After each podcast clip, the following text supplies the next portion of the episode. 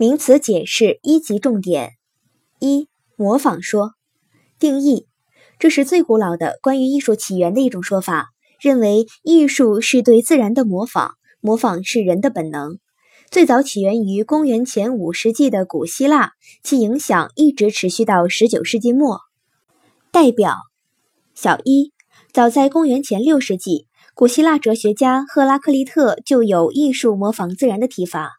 此后，德谟克利特认为，从蜘蛛我们学会了织布和缝补；从燕子学会了造房子；从天鹅和黄莺等歌唱的鸟学会了唱歌。小二，亚里士多德突破了模仿自然的朴素唯物主义观点，提出艺术模仿的是行动中的人。亚里士多德主张，艺术应该模仿事物应当有的样子。诗人的职责不在于描述已发生的事，而在于描述可能发生的事，即按照可燃率或必然率可能发生的事。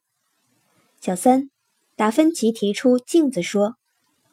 小四，车尔尼雪夫斯基在《艺术与现实的审美关系》批评了当时流行的黑格尔派的唯心主义美学，提出了美是生活的定义，使美学建立在唯物主义哲学的理论基础上。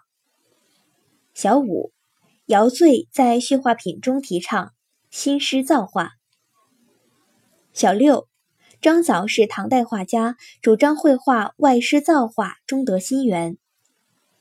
小七，京浩在笔法记中主张度物象而取其真。小八，石涛在苦瓜和尚画语录山川中主张搜尽奇峰打草稿。评价。